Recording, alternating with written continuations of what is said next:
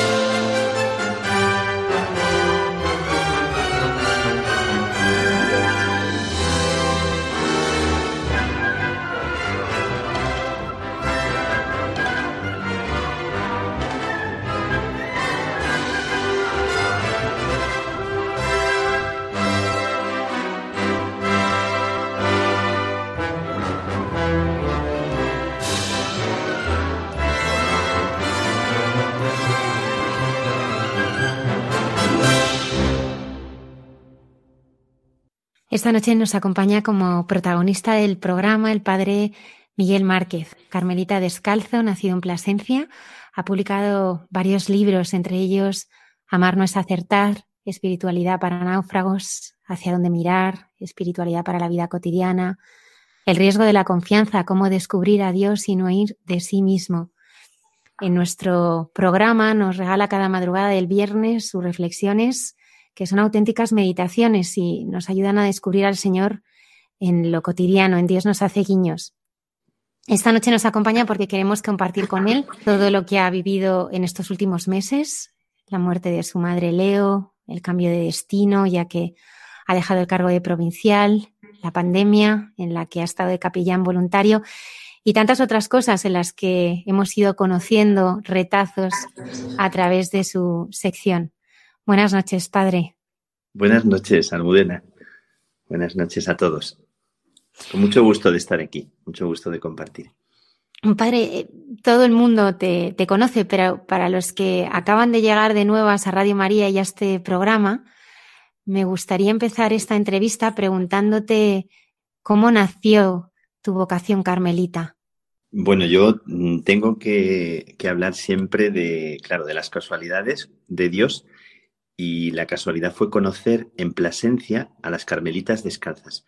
Yo era monaguillo de la catedral y de una parroquia, había sido antes, pero solamente cuando conocí a las Carmelitas Descalzas, porque me mandaron a hacer unos recados allí, cuando tenía 15 años, empecé a engancharme a ellas, empecé como a conversar, a compartir, y hubo algo que me atrajo mucho del mundo de aquellas mujeres. Me sentí muy escuchado y empezaron a, compartirme el, misterio de su vida. Y a partir de ahí empecé a, tratar con ellas y por medio de ellas conocí el monasterio de las Batuecas, a los frailes que vivían entonces, que eran muy mayores, mayorcísimos, y se me ocurrió pedir poder ir allí. Y aunque tenía 15 años, para 16 me, me dejaron. Bueno, siempre hemos sido muy aventureros. Y así fue como conocí a los carmelitas de Batuecas. Y a partir de los de Batuecas ya empecé a plantearme mi propia historia, mi vida y el futuro y me, bueno, pues me, picó, me picó el gusanillo de la espiritualidad y luego también de, entrar en la oración para escuchar qué quería Dios de mí y a partir de ahí fue cuando le pregunté y, me dejé descolocar.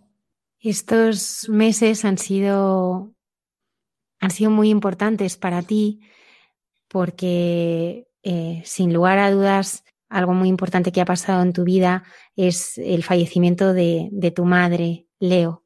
Queremos saber cómo, cómo es ella. Sí, bueno, como dices, claro, me ha cambiado la vida en dos meses, ha cambiado la vida radicalmente. O sea, ha sido un, cambio, iba a decir eh, brutal, pero, pero clave. Porque, bueno, aparte de, cambio de oficio, como decías al principio, de, dejar de ser provincial, pero eh, falleció mi madre, que era como la persona, es la persona a la que más he querido junto con mi padre, pero, pero más, más ella todavía porque ha tenido un papel mucho más relevante, como más de, sostenimiento y de, y de fundar mi vida sobre lo que ella ha significado, sobre el amor de una madre y también todo lo que de ella he recibido de, su palabra, de su forma de ser.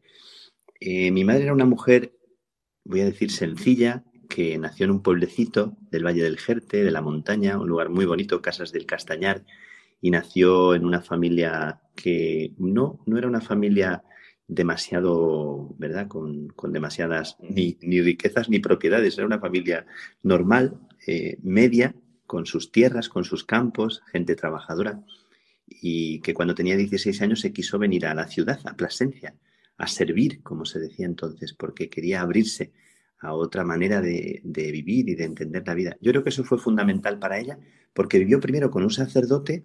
Eh, muchas veces mi madre me decía cuando iba a casa, ¿has rezado ya? Yo creo que ella se acordaba de cuando veía al, sacerdote, a don Florindo, rezar el breviario y siempre se le quedó grabado y siempre me decía por las noches cuando ya nos sentábamos en el sofá, ¿has rezado? Yo creo que sí. Me he acordado ahora de que se acordaría del, del sacerdote con su breviario, como con el móvil podemos rezar, pues entonces no tendría claro si habría rezado o no. Pero, y luego vivió y trabajó para un, eh, para un médico en una familia que hemos estado con ellos toda la vida. Eso fue decisivo para que ella se abriera a otra manera de entender las cosas, a, a la cultura, a la curiosidad, al deseo de abrirnos a nosotros a, a muchas cosas, ¿no? Al inglés, al judo, a la música, cosas que ya no tuvo porque ella estudió lo básico, lo, lo, normal que se estudiaba entonces. Y mi madre fue una mujer después de todo esto, como siempre con curiosidad, siempre con, como con ganas de vivir, siempre dando gracias, siempre saboreando el helado eh, que se tomaba, siempre eh, muy sencilla en su, en su manera de, de vivir para sí misma, sin, sin, gastos especiales, pero luego disfrutando de las cosas. Era una mujer que al final nos ha sorprendido porque a todo el mundo saludaba, a todo el mundo tenía una palabra. Eh, cuando iba por la calle, eh, a las vecinas, todos los vecinos ahora, después de que ha fallecido, nos dicen cuánto la echamos de menos, porque con todo el mundo se, se encontraba, todo el mundo iba a saludar, se interesaba por cualquier persona. Cuando iba yo a casa, me decía, sube a la del quinto que ha tenido no sé qué su hijo, sube a la del cuarto, mira a la del tercero. Y yo le decía, pero bueno, mamá, por favor, o sea, mm, porque ella era así, o sea, llamaba por teléfono a la gente para interesarse, era como una mujer así muy preocupada por cada persona, pero de una forma muy, muy así, como muy espontánea, muy sencilla. Todo lo que nos ha transmitido es como, como una filosofía de vida, decía uno de los nietos, que es una filosofía, una filósofa del vivir del saber vivir siendo tan sencilla y sin tener grandes eh, facilidades ella en su vida, se convirtió en una mujer que posibilitó en nosotros y también en la gente como una comunicación muy espontánea, sin, sin artificios. Mi madre era así, una mujer también muy creyente que todas las mañanas iba a misa y rezaba delante del Nazareno de Plasencia por sus hijos y por toda la gente. Entonces era una mujer así como muy, muy de fe y de sus estampillas. Tenía unas estampillas con las que a veces se quedaba dormida, se le caían alguna vez, y rezaba oraciones muy sencillas, elevando su corazón a Dios, porque no tenía una oración así artificial o, complicada, era una oración muy de, ponerle al Señor la vida de los demás. Bueno, así a grandes rasgos, ¿verdad? Algunos, algunas notas de ella para, para compartir. Padre, ¿cómo viviste su enfermedad? Bueno, la enfermedad em, a diferencia de personas que tienen sus familiares que tienen enfermedades largas, mi madre estaba bastante bien y entonces yo estaba predicando ejercicios en, en el desierto de Las Palmas a un grupito de 32 personas. Además, me estoy acordando de que cada día de los ejercicios, los ejercicios fueron sobre personajes bíblicos y cómo vivir este tiempo de pandemia, de incertidumbre, con la confianza y el atrevimiento de los grandes personajes bíblicos. Era, esos fueron los ejercicios y estábamos en el octavo día, nos faltaba el noveno. Y estando en el octavo día, eh, fue cuando me llamó mi hermana a mediodía, me quedaba la charla de la tarde y la di, aún sabiendo la noticia, y después de la charla ya me fui porque le había dado un, un, infarto cerebral. Y estuvimos una semana con ella en el hospital. Eh, fue una enfermedad, más que enfermedad, fue lo que fue el efecto del infarto cerebral, cinco días en la UCI, eh, esperando por si acaso había alguna reacción, así rezando mucho. Lo vivimos con esa incertidumbre, pero como una piña, todos los hermanos. Bueno, hemos dicho con mucho respeto de los gitanos, que parecíamos como los gitanos eh, en la puerta del hospital, porque fuimos 14, entre nietos eh, y, cuñados y, y, mis hermanos, ¿verdad? Y estamos allí todos al abrigo de las carmelitas descalzas de Badajoz, que se portaron como ángeles. Y estuvimos esa semana ahí pendientes eh, de ella. Podía entrar uno cada día durante media hora y verla. Un ratito ella no reaccionaba grandemente. Y luego ya cuando la sacaron de la UCI ya nos dijeron que era la agonía. Y estuvimos tres días con ella, día y noche, los cinco hermanos y algún, alguno de mis cuñados y mi cuñada, con ella al pie de la cama. Tres noches, tres días y tres noches hasta que se apagó. Entonces, ¿cómo lo vivimos? Pues con, ¿verdad? Como con el corazón encogido, con, con la sensación de que realmente se nos va sin tiempo mucho para pensar y luego después pensando que todo fue, todo fue como muy en orden, como que hemos, al final, o yo me he dado cuenta de que como que Dios ha hecho las cosas y ella no ha sufrido grandemente y se nos ha apagado como una velita para encenderse de otra manera. O sea que la he vivido así, con el corazón de un niño que, que está junto a su madre, tirándole de la falda, pero también comprendiendo que, que es el momento de dejarla marchar. Claro, padre, pero ¿cómo es ese cara a cara con el Señor? Porque en esos momentos, o sea, ¿cómo es ese diálogo que tienes con Él? Mi diálogo con el Señor era, creo en los milagros. Durante todo el tiempo he dicho, creo en los milagros. Y tú eres capaz de hacer lo imposible, lo que los médicos parece que dicen que es imposible. Pero mi diálogo con el Señor en ese momento es, te doy tantas gracias por los 83 años de su vida que no puedo reclamarte nada si es que tú ahora piensas que es el momento de que ella marche. No puedo reclamarte nada porque estoy profundamente agradecido, porque me siento un hombre eh, tremendamente afortunado de haber tenido una madre como ella durante 83 años. Cuando pienso en la gente que pierde a su madre, eh, anteayer me decía una monja y lloraba que la perdió con 12 años a su madre, cuando ella tenía 12 años. Y, y lloraba todavía, y la monja tenía ochenta y tantos años, todavía recordaba. Cuando pienso en gente que ha perdido a sus seres queridos, digo, no, no puedo, no puedo enfadarme con Dios, porque además eh, a Dios lo que he hecho es darle infinitas gracias, y aunque el corazón se arruga, se encoge y se queda como desolado, eh, el corazón sabe que Dios te ha hecho inmensamente rico por haberla tenido, aunque de esos momentos todavía el duelo no lo has hecho, pero ya lo estaba haciendo desde hacía muchos años. Cuando iba a casa y estaba en la cocina Además que la fusilaba a fotos cuando ella no se daba cuenta. Y, las tengo porque mm, ella salía bien cuando no se daba cuenta, ¿verdad? Eh, y entonces siempre que iba a casa y estaba en la cocina con ella o paseaba con ella, siempre pensaba, algún día no la tendré, algún día ella no estará, algún día por las noches cuando me llamaba, no hablaré con ella por teléfono. Y cada vez que lo hacía, pensaba en aquel momento, en aquel día, en aquel mes en el cual yo no la tuviera. Y, entonces ha sido, tal vez es verdad que yo que no vivo allá en Plasencia, distinto de mis hermanos y de mi hermana, que era la que estaba con ella todo el día eh, bregando, mi hermana y mis hermanos de Plasencia. Y yo tal vez en eso tengo la suerte de que ya estando a distancia me, me he podido ir haciendo la idea, como me pasó con mi padre, que cada vez que le daba un beso pensaba si sería el último, para no arrepentirme de los besos no dados.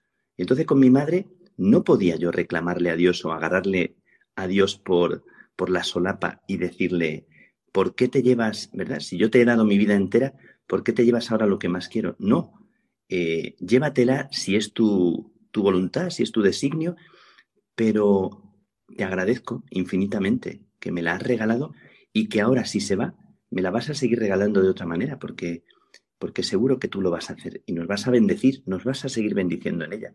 Bueno, esta es mi oración. No sé si es muy, muy extraña o muy, mm, ¿verdad? No humana, pero, pero me siento como muy agradecido. O sea que no, no, nada que reclamarle a Dios y todo que agradecer. Padre, tú has predicado muchísimos eh, funerales y entierros, y sin embargo, ¿cómo, es predicar en, la muerte de tu madre en primera persona? Pues la verdad que lo pensé también muchas veces. El día que me toque predicar en el funeral de mi madre, no sé qué va a pasar, porque, porque si con mi padre me quebré en el pueblo, me quebré un poquito, ¿no? Luego tienes que predicar porque está toda la gente y, además la gente mm, pende un poquito de tu palabra y los nietos que estaban llorando, que estaban tan emocionados, mis hermanos, los, ¿verdad? Eh, toda la familia. Entonces resulta que el obispo de Plasencia se empeñó en decir la, misa, en celebrar, eh, con tanto cariño, porque él decía, si hay un funeral que yo quisiera celebrar, es el de tu madre. Me dijo, vino al tanatorio tan, con tanto cariño, ¿no? Nos, nos conocemos bien de hace mucho tiempo, cuando él era rector y yo formador de, en Salamanca, los dos, eh, don José Luis Retana. Y entonces, pues él quiso predicar la homilía, muy bonita, una homilía muy bonita, y me dejó a mí el final, el final, la acción de gracias, mm, para hacerla a mis anchas y así.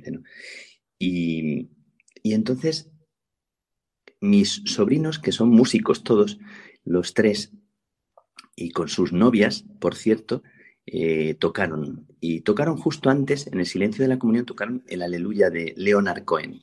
Bueno, digo, no podían tocar peor, entre comillas, música, porque ahí nos, nos conmovió a todos, era una canción que, que, parecía que nos por dentro nos ablandaba mucho y me tocaba a mí hablar justo después. ¿no? Yo dije, Señor, dame un poquitín de, entereza para poder eh, pronunciar esta palabra que me apetece también mucho pronunciar. Y bueno, sí que lo había escrito, sí que lo había escrito y lo tenía. Y además lo hice de la siguiente forma, que yo expresé lo que yo sentía por mi madre. Eh, ya te mandaré, te mandaré también lo, lo que tengo escrito. Y le pedí a cada uno de mis hermanos y de los nietos que me dijeran una palabra sobre la abuela.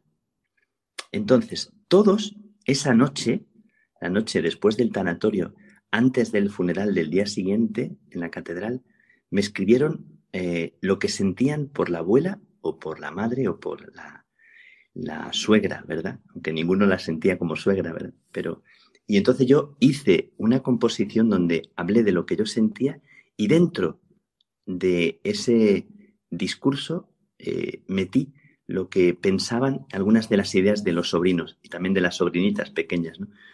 Bueno, fue una cosa como muy bonita, como un guiño para cada uno de ellos, ¿no? Iba dirigiéndome a cada uno diciendo, como has dicho tú, Andrés, como has dicho Lucía, o Julia, como has dicho cada uno.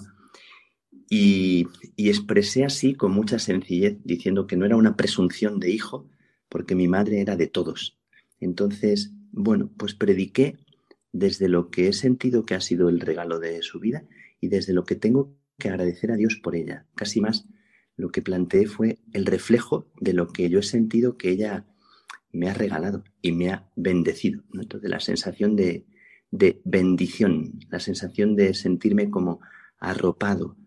Y siempre he conservado el breviario o el misalito que ella usaba, que es de 1850 y pico. Em, y siempre he dicho, ese misal con el que ella rezaba antes de casarse es como el reflejo de lo que a mí se me ha regalado en ella que ha sido un amor que estaba ahí antes de yo nacer y un amor que me sobrevivirá, que después de que ella se vaya y después de que yo me vaya, ese amor será el que ha dado sentido a toda mi vida. Eh, y eso es lo que me queda de ella, ¿no? Y desde ahí prediqué, desde el amor que, que sostiene, aunque uno no se dé cuenta, ¿no? Que así siento yo el amor de Dios. Amar no es acertar. Pues. Amar no es acertar. Lo digo porque, porque es el título de uno de tus libros y hay pues algo muy bonito que tú cuentas, contaste en, Un Dios nos hace guiños y, y, bueno, que tú le dijiste a tu madre, ¿no? Cuando a veces, eh, bueno, ya tenía, eh, bueno, pues alguna, alguna dificultad, ¿no? Y entonces tú le dijiste, amar no es acertar. ¿Qué significan estas palabras? Bueno, la dificultad era que nosotros hemos sido eh, chavales como muy, muy de la calle, los cuatro. Mi hermana es la mayor y luego venimos cuatro varones. Eh, dos que vinieron después de nosotros dos a los diez años. O sea, nos llevamos diez años con los dos siguientes. Entonces nosotros, que ya hicimos de las nuestras, porque era la época en que vivíamos todo el tiempo en la calle y haciendo travesuras, pero los dos últimos eh, fueron todavía mucho más expertos en, en travesuras y en, bueno, en pequeños robos, en cositas por ahí, ¿no? Y mi madre estaba un poco desesperada porque eran, eran chicos como muy traviesos y más que traviesos. Entonces un día me acuerdo que mi madre así como un poco como abrumada y esas crisis que les dan a las madres de pensar que los hijos eh, no se escapan y no he sabido educaros, dijo mi madre, no he sabido educaros. Y yo le dije, y me salió esa frase, mamá, amar no es acertar. Eh, amar no es hacer lo perfecto, ni dar la respuesta adecuada. Luego expliqué, porque le dije, amar es lo que tú estás haciendo, que estás haciendo lo que sabes, y lo estás haciendo con la limitación de tu saber y con tu entender, y con lo que tú has recibido en la vida y con tu manera de ser y con tu carácter. Y al final lo que queda de una madre es que se ha entregado como ha sabido. Ella siempre decía, eh, pues es que tenemos tantos defectos es que tendría yo que mejorar, es que tendría yo que ordenarme, tendría que, decía, ¿no? Eh, muchas veces, ¿no? Y, y entonces por eso dije la frase, amar no es acertar, amar no es que tú hagas lo correcto, que al final del día te sientas satisfecho porque a cada persona le has dicho la frase adecuada, ¿qué va? Entonces era como reconocer con ella de que estamos metiendo la pata continuamente, pero que amar no significa no equivocarte. Entonces, esto era. Y le dediqué ese libro a mi madre, el libro Amar no es acertar se lo dediqué a ella, que es un libro de meditaciones, por cierto, de la radio en Salamanca, cuando estaba en Radio Popular. Sí. Y, es un libro de meditaciones de la radio eh, que lo, guardo como con mucho cariño, dedicado a ella, dedicado a mi madre y con una dedicatoria así especial que, que era como un homenaje a las madres que dan a sus hijos infinitamente más de lo que a ellas se les dio. Padre, me gustaría que compartieras con los oyentes algún recuerdo que tengas muy fuerte así en tu corazón, eh, que hayas vivido con tu madre. Pues algún recuerdo muy fuerte con ella. Mm, claro, ahora mismo, según, según lo dices, me vienen a la mente como muchas cosas, muchas cosas. Un recuerdo muy fuerte, te voy a decir, aunque sorprenda, que yo tenía cuatro años. Tenía cuatro años y recuerdo perfectamente en la cocina de la vieja casa donde estábamos, que pertenecía al médico, y recuerdo a mi madre fregando los cacharros, así siempre recuerdo a mi madre en la cocina o con las bolsas de la compra o de excursión también, pero... Y yo estaba allá mirándola desde abajo, además la memoria la tengo grabada como mirando hacia arriba, claro, eh, muy pequeñito y mirando hacia lo alto, porque mi madre estaba llorando. Y claro, con cuatro años es como que, eh, ¿aquí qué pasa? ¿Qué, qué te pasa? ¿Qué, qué? Y se había muerto su mejor amiga. Em, ¿verdad? Su mejor amiga, eh, Felisa, eh, de una transfusión de sangre. Y estaba llorando y me dijo, que se ha muerto mi amiga, me dijo. Y yo me quedé allí como con la sensación primera de lo que significa el dolor, ¿verdad? Como un niño de cuatro años que apenas puede, ¿verdad? Me acuerdo otra vez que es el único recuerdo que tengo de mi abuela, de su madre, el único recuerdo que tengo de mi abuela viva, es que estaba mi madre y ella en la casita del pueblo y me estaban poniendo una chaqueta. Además, mi abuela murió cuando yo tenía cuatro años y medio, o sea que el recuerdo. Y era una chaqueta blanca con botones de esos como de nácar.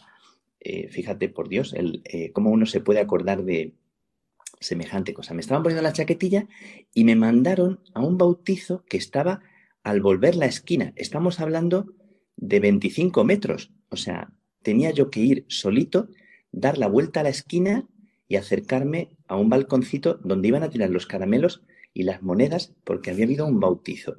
Entonces fue mi primera gran aventura. O sea, lo recuerdo como una auténtica aventura donde mi madre y la abuela me lanzaron yo solito a aquel, eh, ¿verdad?, eh, festín que era que de repente alguien desde un balcón tira monedas y caramelos. Bueno, aquello fue tremendo. No sé si cogí algo porque yo era como muy pánfilo, entonces y después, pero imagino que algo cogería o que alguien mirándome me daría algo, digo yo. Pero fue la gran primera aventura, ¿no? Por recordarte dos momentos de, de muy, muy pequeñito, luego tantos y tantos momentos. Una cosa que recuerdo de mi madre siempre es que tan simpática, eh, yo, yo era provincial, soy provincial, he sido provincial de, ahora ya no lo soy, de, bueno, de siete países, de trescientos y pico frailes, de la provincia más grande que era de los carmelitas, y yo llegaba a mi casa y mi madre de repente me disparaba y me preguntaba, pero vamos a ver, dime una cosa, ¿eso que tú decides, lo decides tú solo o te ayudan otros a decidir? ¿O pides consejo a otros? Así como que se atrevía a decirme cosas que nadie se atrevía. Bueno, eso me lo dice cualquiera, ¿verdad? Pero como que su, su pensamiento de madre era un pensamiento sin filtros, o sea, sin pudor, sin, sin esto. Deberías leer más, como no me, veía que leía, deberías leer más, deberías estudiar, deberías, me decía cosas, esto ya ahora mismo, o sea, hace, hace no mucho. Eh, pues a ver si descansas, no me gusta que viajes tanto. Bueno, las cosas de las madres, ¿verdad? Que son pesadas de vocación y que te disparan lo que a veces la gente no se atreve a decirte y te lo dicen y no te ofende nada, ¿verdad? Porque, bueno, alguna vez a lo mejor te ofende o te molesta que sean tan pesadas, pero, pero todo se les perdona, porque además normalmente el punto de mira lo tienen bastante certero. ¿Cómo vives este despojo que Dios está haciendo en tu vida y por qué al Señor le gusta tanto despojarnos de todo? Bueno, no sé, tendría la respuesta fácil, porque la respuesta fácil sería, le gusta despojarnos para que aprendamos a otra vez a, a vivir todo como nuevo y porque aprendamos de nuevo a, experimentar qué significa tener las manos vacías. Tendría la respuesta fácil para, decirte que todo lo que es, eh, ahora que estamos en otoño, caerse la hoja del árbol, aunque nos duele y nos sangra, pero es como para prepararse a la vida que, luego recorre por dentro el tronco de nuestra vida. Eh, ¿Por qué Dios nos despoja? Yo creo que Dios no es que nos despoje, sino que la vida misma es un continuo ejercicio de abrirse a la vida, que la vida es muerte y es vida. Claro que nos, nos hace sentir tan duramente la muerte de los seres queridos y no estamos preparados nunca para determinadas despedidas. No, no sé si hay alguien que, que lo viva así como que ya estuviera preparado, me parece que no. Pero como cuando algo muere se te abre el corazón. Nosotros eh, nació mi sobrino pequeño, el de mi hermano Quique, y se le ocurrió ponerle de nombre Leo. Vamos, que nadie imaginaba que mi madre se fuera a ir al mes siguiente de nacer Leo. En el funeral estaba, eh, estaba toda la familia recibiendo el pésame y allí estaba arriba Leo, eh, llorando y pataleando, como una vida que se abre cuando estamos despidiendo otra. Yo creo que en el despojamiento, en la desnudez y en, el, en la descalcez, nosotros somos carmelitas descalzos, no porque vayamos descalzos, sino por esta, este deseo, esta actitud de vivir como descalzos ante la vida. Me parece que es la riqueza más bonita, el vivir así, desprendidos de nosotros para aprender a, saborear y a coger la vida que pasa. Me parece que nos perdemos mucha vida por estar demasiado protegidos, demasiado abrigados. ¿Y cómo vivo este despojamiento? ¿Cómo vivo este... Mm, lo vivo dejándome despojar. Me parece que yo cuando comprendí que eh, al entrar en la vida religiosa comprendí que me había cansado mucho queriendo comprar el cariño de las personas o el afecto, me di cuenta de que el camino era otro, que era el de querer darlo todo para recibir lo que se me diera y vaciarme los bolsillos para eh, darme cuenta de lo rico que se puede llegar a ser cuando se vacía uno los bolsillos. Y entonces este despojamiento lo estoy viviendo también como con el deseo de estrenar la vida que todavía no conozco. Y, y porque ese es el homenaje que le debo a mi madre. Le debo el homenaje de mi propio despojamiento, porque yo creo que lo que más me impide ser yo y también conectar con los demás es no vivir desprendido de mí. Parece que la gran lacra de nuestro mundo es lo tremendamente aferrados que estamos a nosotros mismos. La gran lacra de, todo, de la religión, de la política, de la sociedad, es lo egocéntricos que somos. Me parece que el mundo respiraría mejor si fuéramos más desprendidos, más libres de nosotros mismos. Así que este despojamiento no me sabe a despojamiento, me sabe a, dejar que algo se caiga, que se caiga a la hoja dejar que una piel se me vaya para dejarme revestir de lo que todavía no sé. Y me fío, me fío, porque si un día se me regaló mi madre, a la que yo no fabriqué, y su amor se me dio y yo no lo compré, porque a partir de hoy no va a ser igual el regalo que se me haga. Ahora te ha tocado cambiar de destino en la orden y mirando atrás, ¿Qué han significado estos años como provincial? Bueno, yo que era muy travieso y, era muy libre y muy aventurero y muy de que cada uno hiciera lo que quisiera hacer, el hecho de darme una responsabilidad tan grave, tan grande y tan importante supuso adentrarme en un territorio que parecía que era un traje totalmente eh, fuera de mi medida y como un corsé que me asfixiaba. Pero decidí, como decidí, me acuerdo en el primer programa que estuve contigo, Almudena, que me acuerdo que dije que mi, la clave de mi vida ha estado mucho en hacer aquello que me daba miedo hacer. Me acuerdo todavía, en aquella noche, creo que era la noche de Reyes. La noche de Reyes, sí. sí. Y dije, la clave de mi vida, yo creo que ha sido que un niño cobarde y acomplejado un día eh, descubrió que el secreto era empezar a caminar hacia lo que le daba miedo y atreverse para descubrirse a sí mismo de otra manera. Eh, de manera que yo eh, ahora descubro también como si esta fuera la, la, clave, también, ¿verdad? Como, como si ahora mismo tuviera que de nuevo emprender ese camino, ¿verdad? Em, Entonces, se me ha olvidado cuál era la pregunta. Te estaba preguntando qué, qué ha significado estos años como provincial. Ah, muy bien, sí. Me he ido con el ejemplo y se me ha ido la especie. Eh, pues mira, em, como provincial me he enfrentado a, algo que era una responsabilidad como superior a mis fuerzas. La sensación siempre es una frase del profeta Elías que, que, yo siempre le he repetido mucho y que es muy para nosotros, porque el profeta Elías es como el inspirador del Carmelo. Entonces siempre el profeta Elías, que había sido un hombre valiente y debajo de la retama, después cuando le persiguen se siente con miedo y un ángel le toca en el hombro y le dice, el camino es superior a tus fuerzas, come y bebe, desanda el camino. Y Dios le conduce a la experiencia más bonita que va a tener en su vida. Pero solamente es cuando escucha esa frase. Bueno, yo sentí que esta responsabilidad era superior a mis fuerzas y decidí tratar de ser yo.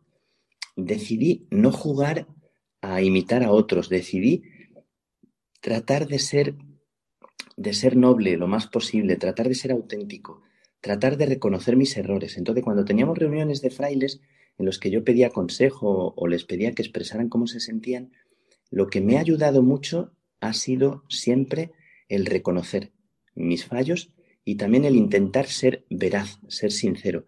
Cuando hablaba, si alguien me decía, no estoy de acuerdo con esto, o me parece que te has equivocado, yo decir, pues es verdad, aquí no he sabido qué hacer, aquí me he equivocado, aquí lo siento, siento haberte herido, aquí o en otras ocasiones, más allá de mi gusto, decirle a una persona, no, lo siento, pero tienes que obedecer en esto, aunque te cueste.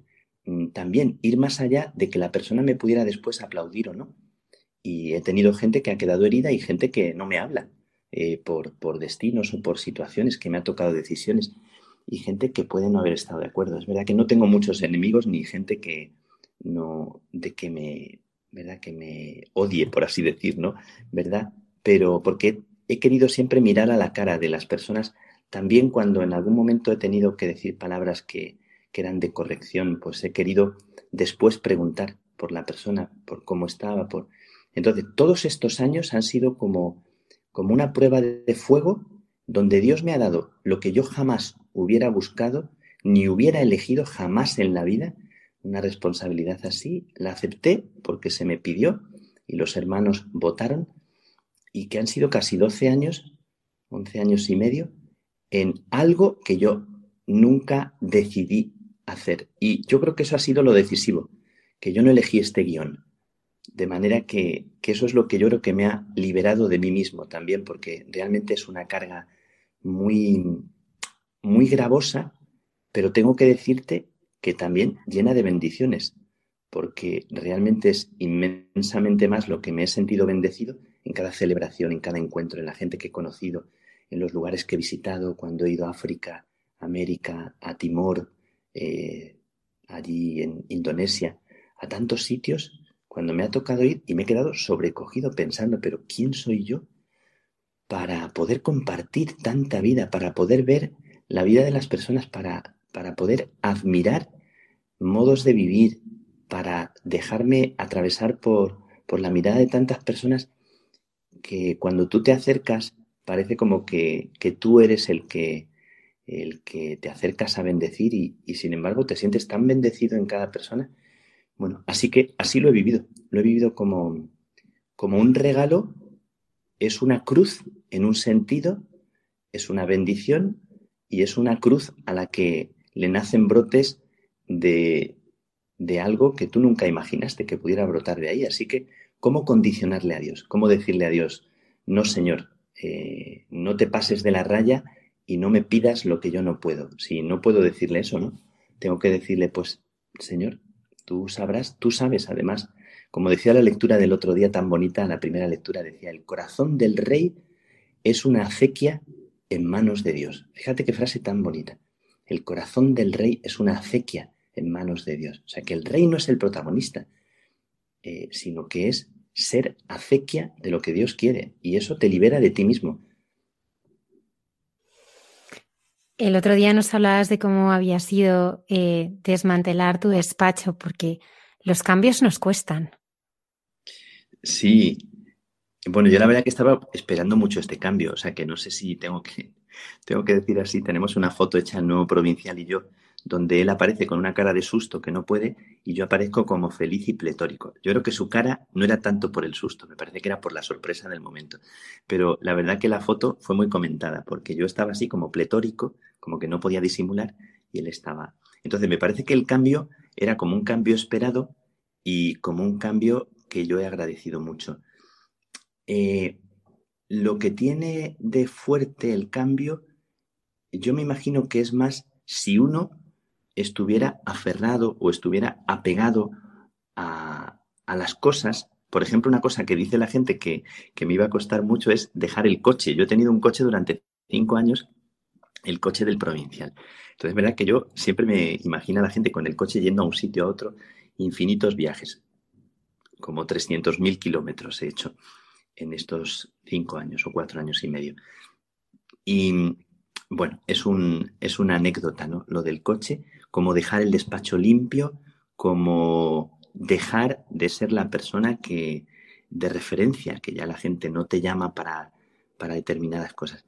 Pero tengo que decir que a mí no me ha costado nada. Me imagino que me costarán más otras cosas. He limpiado el despacho, mm, pues rompiendo cosas antiguas, archivando otras, recordando todos estos años y me ha encantado hacerlo. Me ha encantado dejar el despacho eh, limpio y dejarlo libre de todo, como mi habitación, que aunque no me han dicho que me vaya todavía de ella, porque todavía no me han dado otro destino de lugar, sigo aquí, pero he repasado y he limpiado toda la habitación, cosas de años y años y años. He roto cartas que no valían, he guardado otras que quería conservar, he roto papeles, he llenado cuatro cajas de papeles y he ordenado los libros que quería conservar y he hecho un mercadillo, esto lo hacemos muy simpático con mis hermanos, de repente dejo un montón de cosas de las que me regalan, de las que tengo por ahí, y hago un mercadillo y lo pongo en la sala de recreo nuestra y cada uno se lleva lo que quiere. Es un día como de fiesta, ¿verdad? Lo he hecho unas cuantas veces. Y el otro día hice un mercadillo especialmente así generoso. Y me he quedado más a gusto y más con una sensación muy, muy agradable de, de simplificación. Me, ha encantado hacerlo.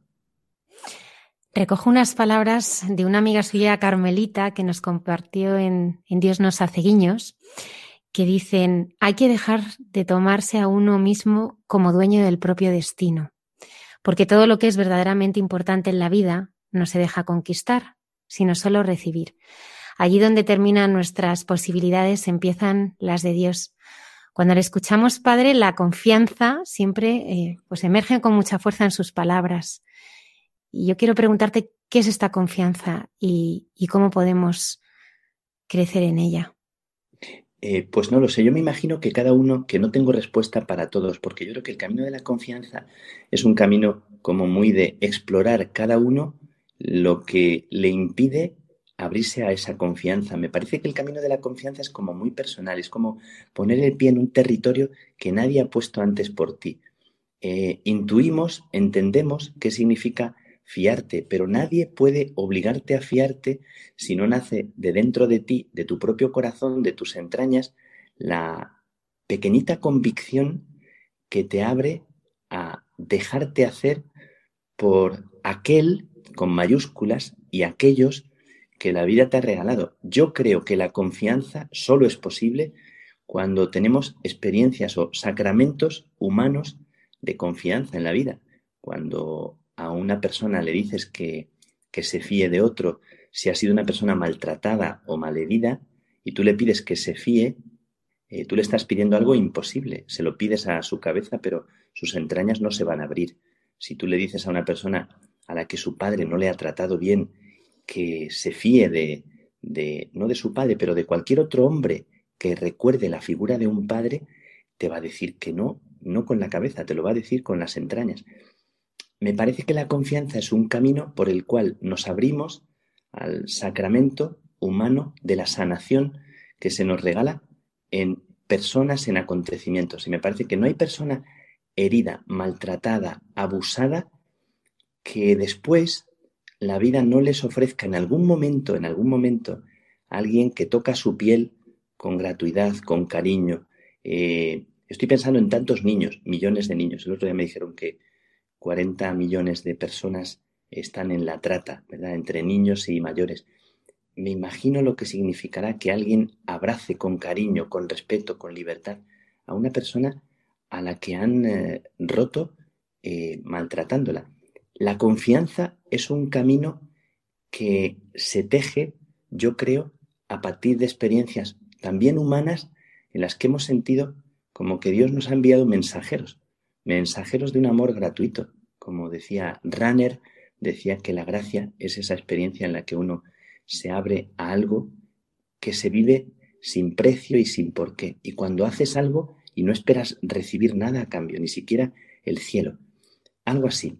Entonces yo creo que la confianza es eso. Me parece que la confianza, en mí, por ejemplo, la confianza yo creo que ha sido a partir del recuerdo de tanto recibido y de tantos gestos gratuitos que yo he recibido. Me parece que a partir de ahí creo que sí me atrevo a decirle a Dios, Señor, aunque me vuelvas a herir o vuelva a entrar también en la noche, como tantas veces, sé que hay una luz escondida en esa noche. Sí, porque a veces el Señor mm, elige la medida del amor o la medida de su amor mm, a través de la confianza. Eh, es difícil a veces entender los tiempos del Señor, es difícil a veces entenderle. Claro, yo tampoco lo entiendo. Claro, si yo estuviera aquí respondiendo a la entrevista como quien tiene la respuesta para todo, yo puedo decirte en mis pérdidas, en mis rebeldías, en mi no entender tantas veces, muchas veces, no entender, en mi sentirme perdido o querer exigirle a Dios como una prontitud, claro, tantas veces. Eh, yo creo que el ritmo, nuestro ritmo no es el ritmo de Dios. Nosotros tenemos prisa, pero le exigimos a Dios los tiempos que nosotros pensamos que son adecuados. Claro, si lo piensas fríamente y piensas después que se te han regalado algunas de las gracias más importantes en tu vida o en la mía, cuando analizas en esos momentos los regalos que se te han hecho, normalmente no han sido fruto de tu cálculo ni fruto de tu esfuerzo, aunque hayas puesto alma, vida y corazón. Como que alguien dice que lo más hermoso de la vida es un regalo, es lo que se nos ha regalado, como decías en la frase que, que has recordado, que por eso nos disponemos para recibir. Yo creo que que los tiempos de Dios son diferentes. Me parece que nos falta como la paciencia para creer que la vida se nos regala no de la manera que nosotros la esperamos. Me parece que estamos muy frustrados, muy enfadados y muy cabreados, perdón por la palabra, eh, porque nosotros le estamos exigiendo a Dios de una manera. Y claro que no entendemos, pero es que es imposible entender. Nosotros queremos entender lo que no es entendible, porque no se trata de entender o de ver claro, cuando pensamos en la Virgen María que se puso en camino, decimos, porque ya tenía claro todo lo que iba a pasar. y no es verdad.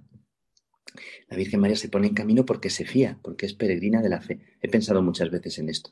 Y yo, mm, en mi propia vida, me he dado cuenta de que cuando me pongo nervioso, me angustio, en los momentos más difíciles de ser provincial, cuando estaba con la angustia, con la soga al cuello, cuando estaba diciendo, es terrible, no hay salida, y te agarra la angustia por dentro y se te estrangulan como las tripas y estás así en una soledad que nadie llega, tan perdido, en esos momentos me nacía decir, yo no veo la salida, yo no sé qué hay más allá, pero tú sí lo ves. Y de repente notaba como un poquito de, de aire dentro, ¿no? Porque él sí ve más allá cuando a uno se le acaba el tiempo, cuando uno llega al límite, cuando uno siente que ya no puede más. Y a veces pasaba como en la Biblia, ¿no? Que cuando las personas están al límite en el último momento que ya no pueden más y bajan los brazos, a veces de repente aparece un pozo que estaba allí siempre. Yo he sentido eso muchas veces en la vida, que en los momentos límite, después, cuando yo me he rendido, y no rendido por voluntad propia, sino rendido porque me he sentido eh, derrotado, de repente ha aparecido un camino que no estaba en mis planes ni, ni estaba en mi inteligencia. La vida de todos desde marzo está marcada por la pandemia. ¿Qué nos está diciendo Dios con ella? Bueno, hay mucha gente que es como muy profética o muy iluminada en el tema de la pandemia. Han surgido profetas por todas partes que hablan del sentido de la pandemia. Yo no quiero ser un profeta de la pandemia, no lo sé. El otro día me preguntó una amiga argentina que, que si le podía decir algo de Santa Teresa que iluminara eh, la pandemia, eh, cómo estaba Dios presente en la pandemia. Y se me ocurrió una frase de Santa Teresa en la que dice que Él, que el Señor, que Jesús, ha pasado por todo antes que nosotros, por todo infierno, por toda noche, por toda tristeza, por toda angustia.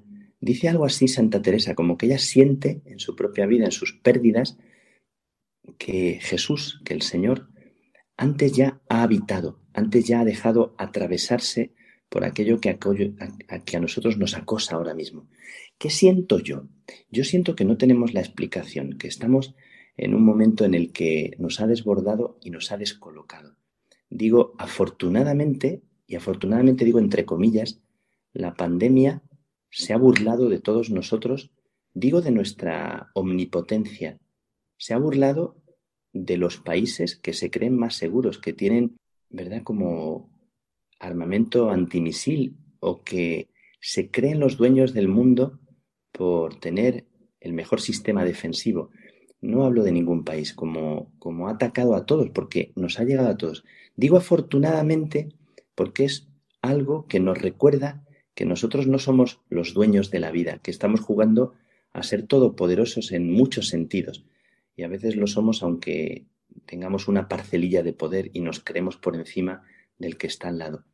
Como nos ha tocado en la base, en la raíz de este afán que tenemos de poseer la verdad y de mirar por encima del hombro a cualquier persona.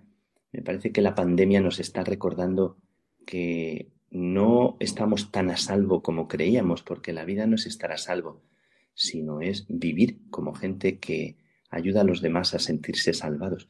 Me parece que nos, nos ha tocado profundamente la línea de flotación de algo que no estamos viviendo bien. Y yo no digo que Dios nos haya enviado esto para nada. Desde luego, cuando la gente habla de un castigo, me parece que hay gente que son eh, muy brutos en la manera de... Me parece que tenemos que ser muy respetuosos. Pero me parece que nos está enseñando algo, algo fundamental y tiene mucho que ver con la humildad. Tiene mucho que ver también con la comunión entre todos, estamos empeñados. Yo no voy a hablar de política. Una cosa que decía mi, madre era, hijo, no hables de política, decía en el púlpito. Decía así muy graciosa, entre las cosas que me disparaba. Pero yo no entiendo, no entiendo la política que no es para hacer comunión entre las personas y entre los ciudadanos.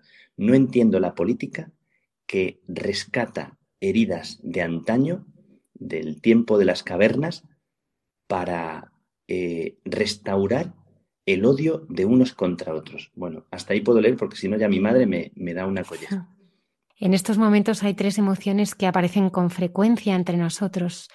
El miedo, la tristeza, la incertidumbre y, y queremos detenernos en ellas. El miedo a la muerte y a la enfermedad han aparecido con mucha fuerza.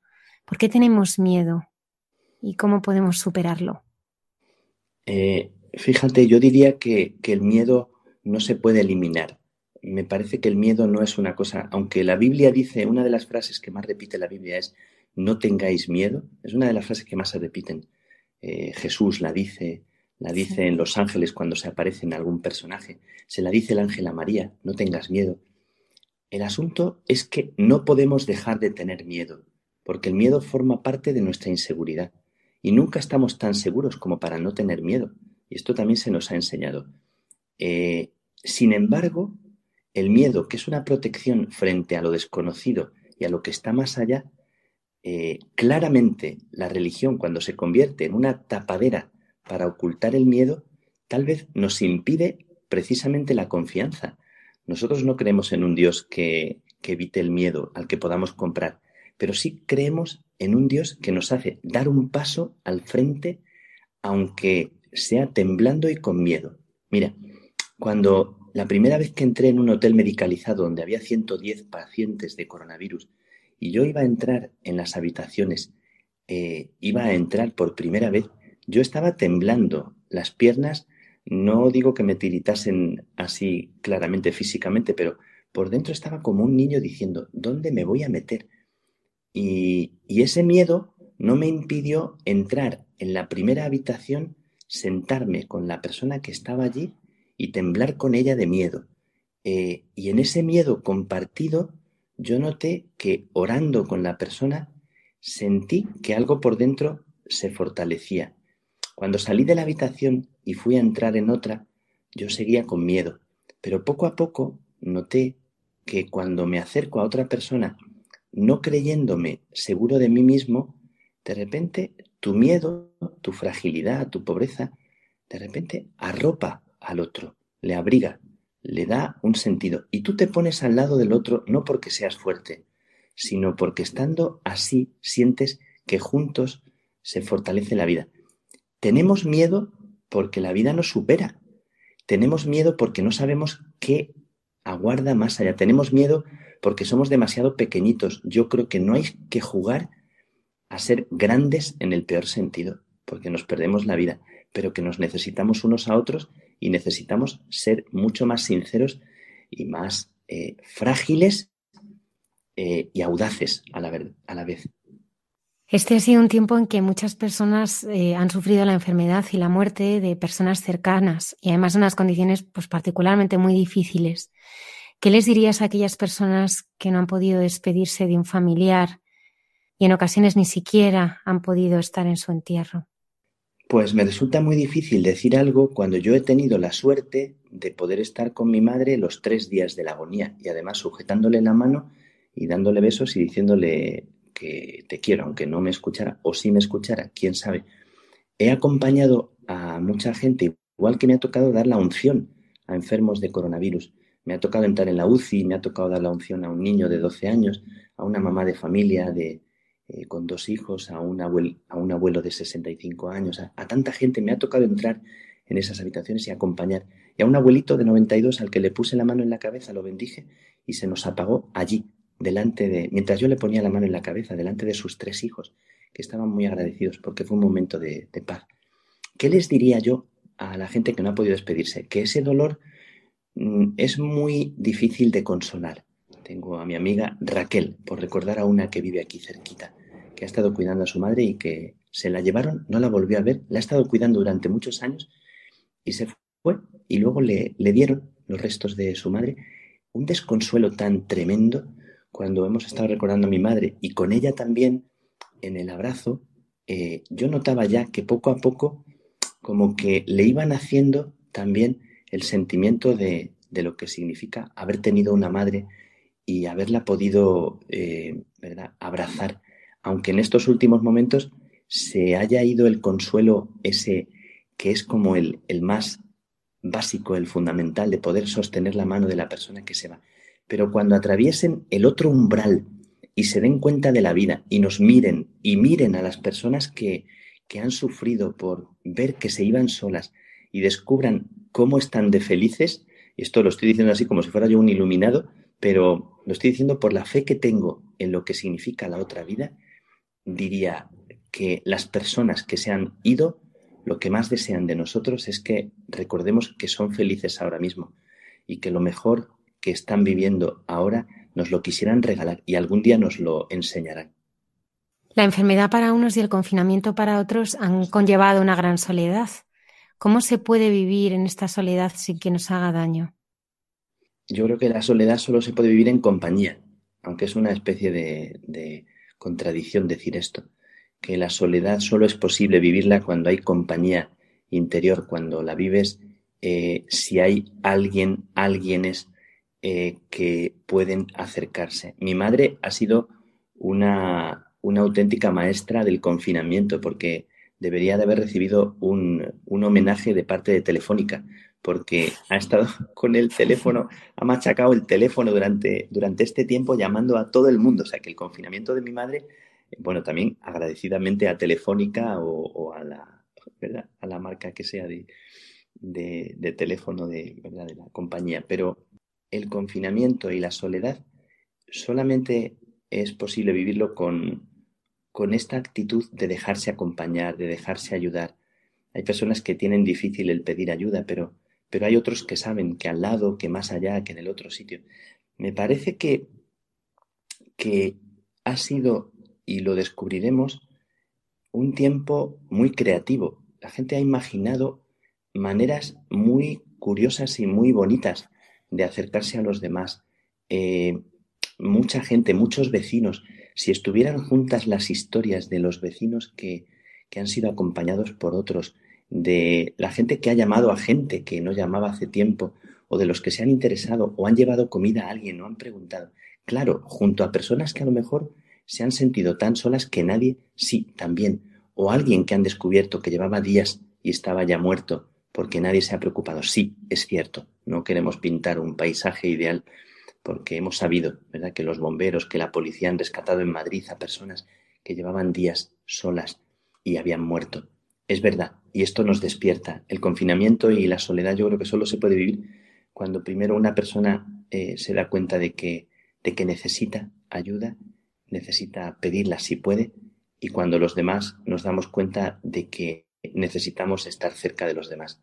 Eh, mm, hay que vivir en, esta, en este acompañarnos mutuamente y ser vecinos de nuestros vecinos. El mundo entero eh, puede ser un vecindario enemigo, como nos está pasando, que parece que, que a veces la dialéctica de la enemistad o del rechazo o de la confrontación. Parece mentira que cuando aplaudíamos desde los balcones luego viéramos también a veces discusiones tan, tan acaloradas a veces de nuestros políticos, con todo respeto, a todos, ¿verdad? Los políticos.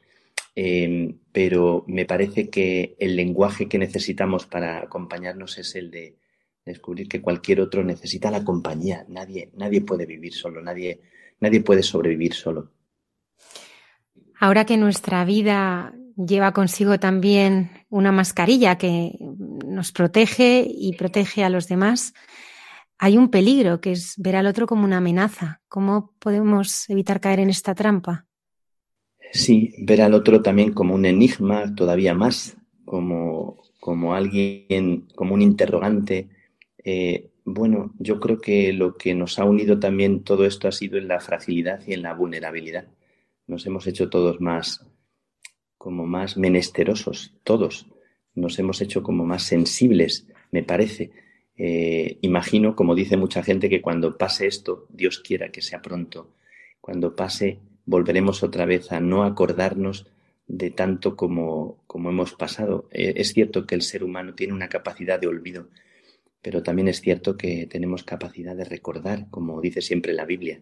Recuerda, recuerda lo, lo malo que pasaste y lo bueno que se te regaló para que te despierte y para que tú seas alguien así con los demás que cuide la vida del otro, ¿no? Como dice el credo del pueblo de, eh, del pueblo creyente, del pueblo de Israel.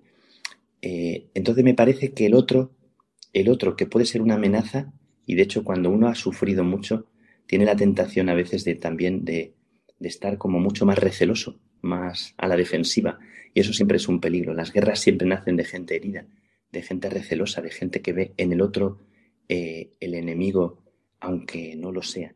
Me parece que ni una mascarilla impide que miremos a los ojos de las personas, o sea, todavía más. Eh, nos ponen una mascarilla en la boca y no impide mirar la frente, los ojos, eh, ¿verdad? Mirar a la persona entera por dentro, como hacía Jesús. Aunque no pudieras mirar apenas nada de la persona, puedes mirar con el corazón, como decía el principito, ¿no? Aunque suena muy así, como, como muy, no sé, si romántico o qué, pero es totalmente cierto que cuando te paras delante de una persona y no tienes prejuicios, como decía Edith Stein, ¿verdad? de la que hablasteis algún día en el programa, como decía Edith Stein, sin prejuicios hacia el otro porque es tu hermano, es que la mascarilla no te impide comunicarte, la mascarilla no te impide abrazarla en tu corazón, ni el que no la puedas abrazar te impide abrazarla. Ahora mismo vivimos con una gran incertidumbre en todos los niveles, la economía, la salud, pero ¿a qué certezas nos tenemos que aferrar en este momento que estamos viviendo? Bueno, hay una certeza que yo creo, yo creo, lo primero que me viene a la mente según, según me haces la pregunta es que la certeza es que el ser humano es mucho más rico, más digno, más bello de lo que nosotros imaginamos.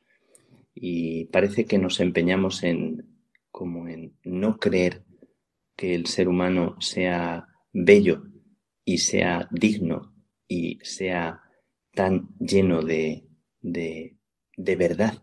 Me parece que, que a veces lo que hacemos es volcar todo el malestar en, en el otro, sea quien sea ese otro, como para, ¿verdad? Descargar en él todo lo que en nosotros es una, una herida. Pero la certeza de lo que significa eh, la vida que se nos ha regalado y este mundo lleno de precariedad y lleno de, de enigmas y de misterios es una invitación a agradecer. Mi madre decía dos cosas, ya las he repetido muchas veces, bueno, aquí en el programa no, pero, pero creo que sí en uno de los audios. Decía, se nos va la vida, hijo. Eh, y decía también, hay que darle gracias a Dios. Esto desde pequeñitos.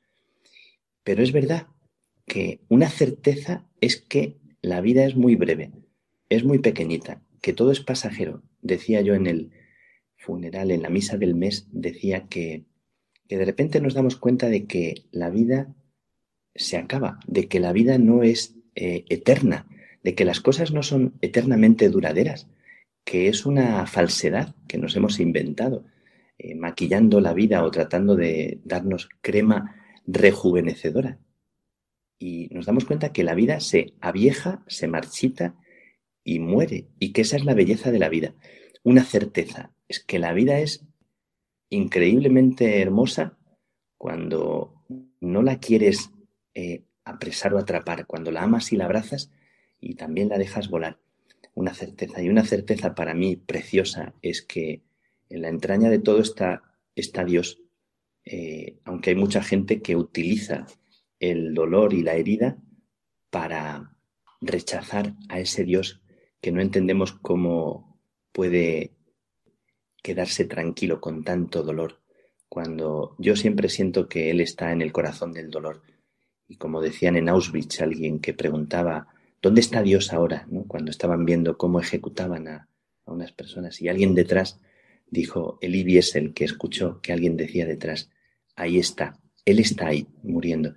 Como te decía de la frase de Santa Teresa, que yo siento que Dios está en el corazón de, de esta historia nuestra, eh, lo creamos, lo veamos o no. Entonces, mi fe en el ser humano y mi fe en el Dios que, que es vida y que, bueno, que ese Dios es el que me ha enamorado. Yo creo que lo estoy diciendo en todos los programas y no quiero sonar a, ¿verdad? A fácil en la manera de hablar de, pero no puedo dejar de decirlo.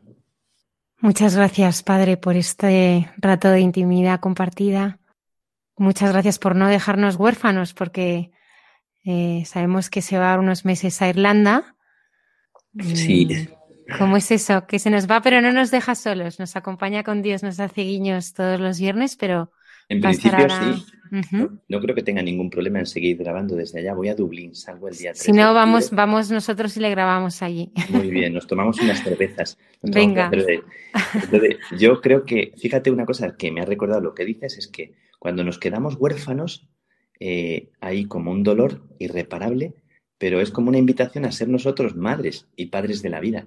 O sea, cuando, cuando tienes que mudar tu canción de melodía, que decía Tagore, para convertirte tú en madre y padre. O sea, como que todo lo que se te ha regalado es para que tú aprendas a, abrazar, a cuidar, a mimar, a, sostener a otros. Me parece que ahora siento que mi madre me pide esto. Y me voy a Irlanda eh, como para eh, ponerme a un lado, en un rinconcito, y rezar, leer y buscar como un espacio donde dejarme ser, lejos de, de tanta responsabilidad como en la que he estado y dejando que también que los hermanos me cuiden para seguir eh, disponible, porque lo que quiero es seguir disponible. Cuando terminen los meses en Irlanda, seguir diciéndole al provincial, pues aquí estoy, quisiera hacer lo mejor, lo que se me pida, que no sé qué será, pero me apetece mucho estrenar la vida. Muchísimas gracias, Padre Miguel, por habernos acompañado. Es un regalo que puede acompañarnos también cada viernes con Dios nos hace guiños. Muchas gracias por, por haber compartido tanta intimidad y tanta belleza. Gracias, Padre. Gracias a ti, Almudena, por, por eh, posibilitar el programa y también por, por ti, por la manera de hacerlo y de, y de crear ¿verdad? esta confianza también y porque me siento también muy vinculado al programa y muy agradecido también de poder, de poder dejar brotar esto, porque me, me enriquece el poder hacerlo y me siento bendecido en ello y en bendecido en cada persona que escucha, aunque no les vea la cara. Muchas gracias, Padre. Gracias a ti.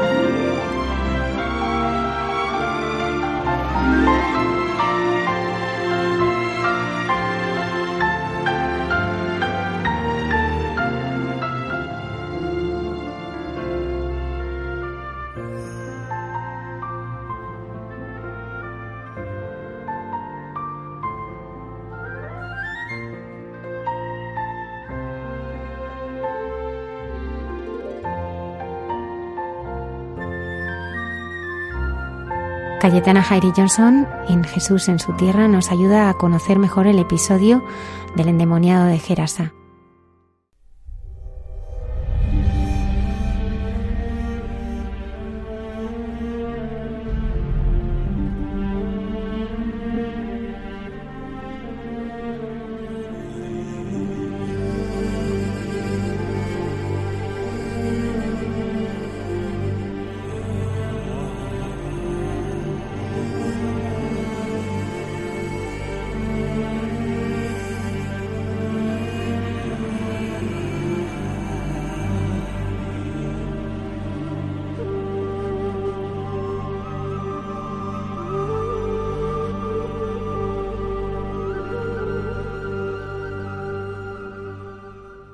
Buenas noches de paz y bien, queridos amigos de esta sección llamada Jesús en su tierra. Y el programa de esta noche le voy a dedicar a uno de los milagros más espectaculares que tiene Jesús de Nazaret. Todos son y tiene su encanto y su espectacularidad, pero este es eh, ciertamente abrumador. Eh, y da incluso para hacer una película, si más me apura. Y me voy a referir al endemoniado de Gerasa o de Gadara. Tenemos ahí una cuestión eh, geográfica que luego os comentaré. Este episodio del endemoniado que nos aparece en Mateo, Marcos y el Evangelio de Lucas eh, tiene peculiaridades y también tiene un lenguaje. Eh, me quedo más con el Evangelio de Lucas y tenemos que llegan ¿no? y arribaron a la tierra de los Gadarenos o Gerasenos, según qué versiones bíblicas, que está en la ribera opuesta a Galilea, es decir, estamos en la zona que hoy equivale a Jordania. Al llegar a la tierra, vino a su encuentro un hombre de la ciudad, endemoniado desde hacía mucho tiempo, y no vestía ropa ni moraba en casa, sino en los sepulcros. Ya tenemos un dato. Este, el endemoniado, al ver a Jesús, lanzó un grito y postrándose a sus pies, exclamó a gran voz ¿Qué tienes conmigo, Jesús, Hijo del Dios Altísimo? Te ruego no me atormentes. Porque mandaba al espíritu inmundo que saliese del hombre, pues hacía mucho tiempo que se había apoderado de él y le ataban con cadenas y grillos, pero rompiendo las cadenas era impelido por el demonio a los desiertos. Y le preguntó Jesús diciendo ¿Cómo te llamas? Y el endemoniado responde Legión, porque muchos demonios habían entrado en él y le rogaban que no le mandase al abismo. Esos mismos demonios. Había allí un hato de muchos cerdos que pacían en el monte y le rogaron que les dejase entrar en ellos y les dio permiso. Y los demonios salidos del hombre entraron en los cerdos y el hato se precipitó por un despeñadero al lago y se ahogó. Y los que apacentaban los cerdos, cuando vieron lo que había acontecido, huyeron y Viendo, dieron aviso en la ciudad y por los campos, y salieron a ver lo que había sucedido y vinieron a Jesús y hallaron al hombre de quien habían salido los demonios sentado a los pies de Jesús, vestido y en su cabal juicio, y tuvieron miedo. Y los que lo habían visto les contaron cómo había sido salvado el endemoniado. Y lógicamente, pues tenemos la gran mayoría, la maravilla, eh, perdón, colectiva. Este episodio eh, tiene peculiaridades y tiene un acento distinto porque se realiza en una zona que no es la propia Israel, no es la zona típica de Galilea en el norte del país o la zona judaíta del sur, sino que nos vamos ya al territorio transjordano y es hoy actualmente Jordania. Eh, hay versiones bíblicas que localiza este, este exorcismo o bien en Gadara o bien en Gerasa. Eh, tanto Gadara como Gerasa forman parte de un grupo de ciudades llamadas eh, Decápolis. es una liga de 10 ciudades que fueron proyectadas por Alejandro Magno, el gran Alejandro, eh, en el siglo IV antes de la cristiana. Y estas ciudades fueron progresando y avanzando hasta la época imperial romana y se enriquecieron aún más y se proyectaron aún más bajo la tutela imperial. Eh, estas ciudades tenían eh, un desarrollo cultural mm, amplísimo, eran tremendamente cosmopolitas y em, es una circunstancia excepcional que tengamos a Jesús yendo por estas ciudades y parece ser que bueno pues al hilo de estas historias bíblicas pues bueno Jesús bien pudo haber cruzado el río Jordán y haberse ido a esta otra parte no de la región donde pues eh, al ser tan cosmopolita pues era también fácil que él pudiera hablar a otras gentes que no solamente fueran los hebreos o los judíos en última instancia. Entonces eh, esta doble localización de este asunto del endemoniado pues también tiene una explicación porque como estamos en esta región dominada por esta liga de diez ciudades pues es fácil para el redactor bíblico pues que identificase como una única no ciudad a todo el conjunto de estas decápolis porque tenían características similares eh, por, sus, eh, por su configuración, digamos, cosmopolita, de, muchísima gente que entraba y salía, porque eran ciudades también muy ricas desde el punto de vista comercial, y hay una larga trayectoria ¿no? de intercambio a través de unos, eh, unas vías romanas, especialmente en la época de Jesús, que las hacían fácilmente transitables. Entonces, eh, la parte que me interesa es precisamente eh, la localización, por un lado, del episodio, ¿no? en estos puntos geográficos, y el ahogamiento que tienen estos cerdos en el mar de Galilea. Estamos con el motivo del animal expiatorio. Ya sabemos por el Antiguo Testamento cómo está sancionada la figura del chivo expiatorio en Levítico 16, donde para expiar los pecados de Israel, pues hay eh, o existen dos chivos. Uno es sacrificado y el otro es lanzado al desierto, ¿no? Es despeñado en algunas, eh, en algunas interpretaciones en el desierto eh, después de que el sacerdote cargara sobre el animalito las cargas, eh, las cuitas, los pecados de Israel. Entonces este trasunto de animales expiatorios es un común, es un lugar común en el próximo Oriente Antiguo, también en el antiguo Mediterráneo en su conjunto, que de alguna manera también viene a sustituir eh, la categoría del sacrificio humano, porque también existía y en el mundo griego y en el mundo romano hay referencias al hecho de, por lo menos desde la narrativa eh, mitológica y los relatos legendarios de la utilización del sacrificio humano para conjurar eh, la ira de los dioses. Y, por ejemplo, tenemos en la guerra de Troya, pues el, trasunto sacrificial de Ifigenia, precisamente para calmar los vientos y que las naves griegas pudiesen ir hacia Troya. Y en ese momento, pues se produce la sustitución de la muchacha Ifigenia con un ciervo por parte de la diosa Artemisa que tiene misericordia hacia esta muchacha. Entonces, eh, estos eh, sacrificios y estas expiaciones, pues lo tenemos precisamente en un animalito como es el cerdo, que muy agradecido para nuestra cultura mediterránea, porque se aprovecha todo del animal, pero para los semitas era un animal tabú.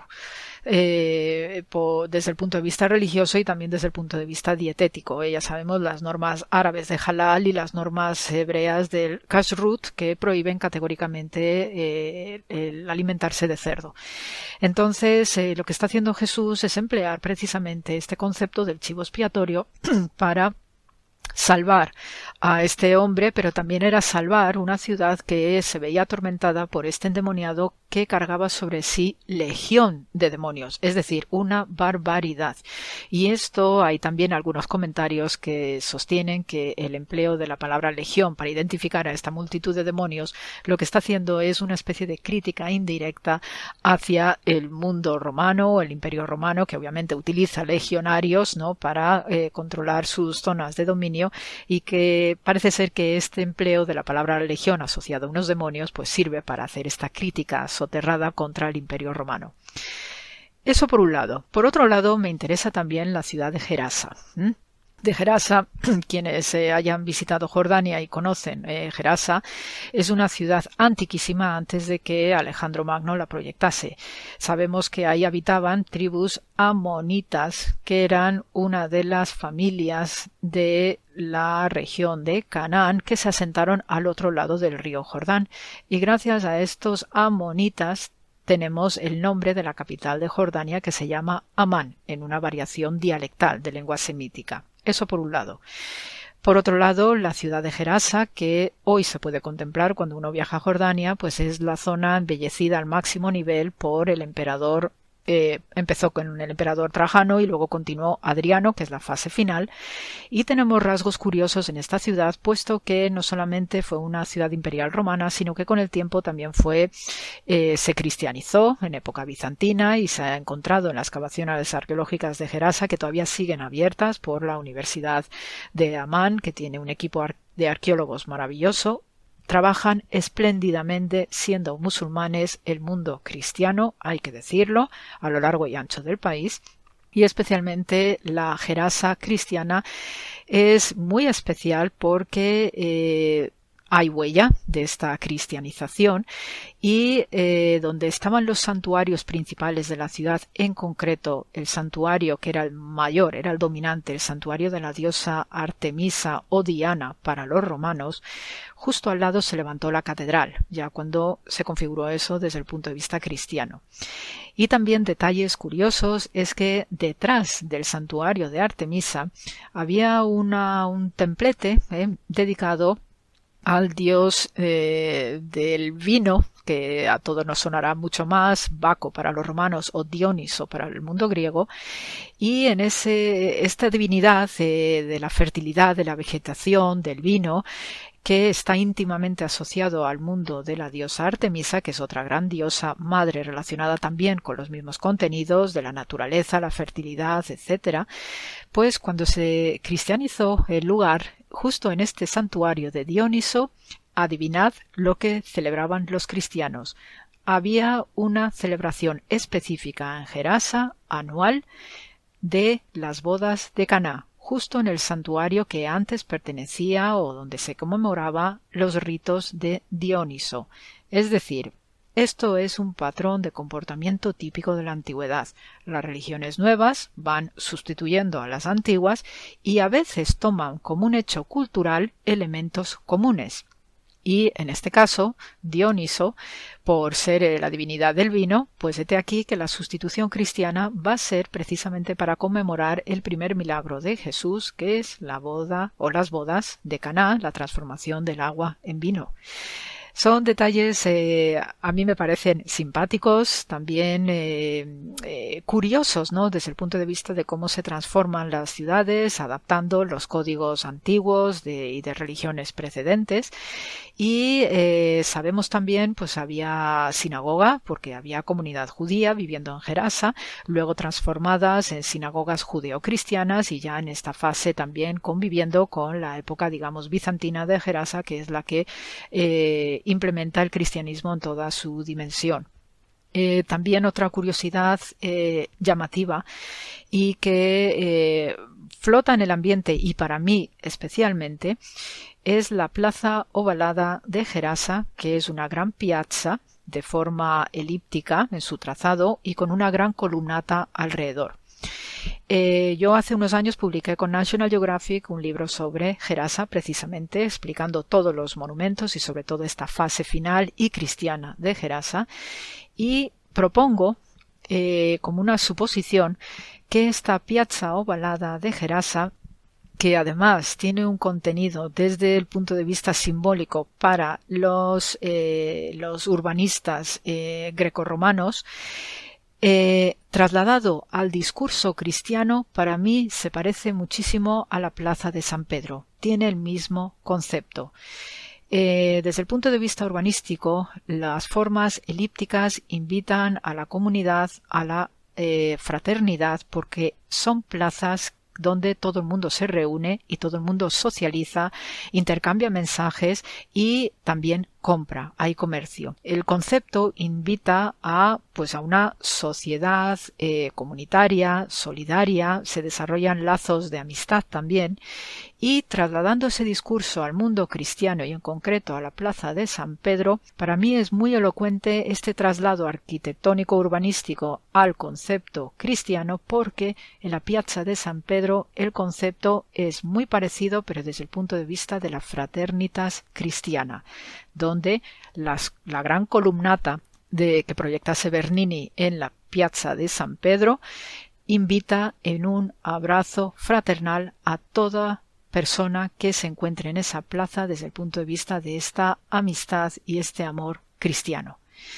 Por tanto, hay detalles eh, muy significativos, muy elocuentes en este episodio, porque ya no solamente es el concepto, como os comentaba, de los animales expiatorios, y es lo que sucede aquí en este episodio, como traslada para salvar a una persona y al resto de esas ciudades que estaban sufriendo a este pobre endemoniado que, que obviamente estaba viviendo apartado, atormentado, etcétera es una salvación colectiva, es una salvación individual, pero también lo atractivo de lo que es este mundo de las ciudades transjordanas en la Decápolis, donde hay un ambiente tremendamente cosmopolita y sobre todo muy dado a oír otros mensajes que les interpelen y que les hagan pensar o reflexionar desde el espíritu. Y este era el espíritu también de la Decápolis, estas ciudades maravillosas. Y si tenéis ocasión de visitar Gerasa, de verdad, hacedlo, porque vais a descubrir cosas sumamente interesantes gracias a la arqueología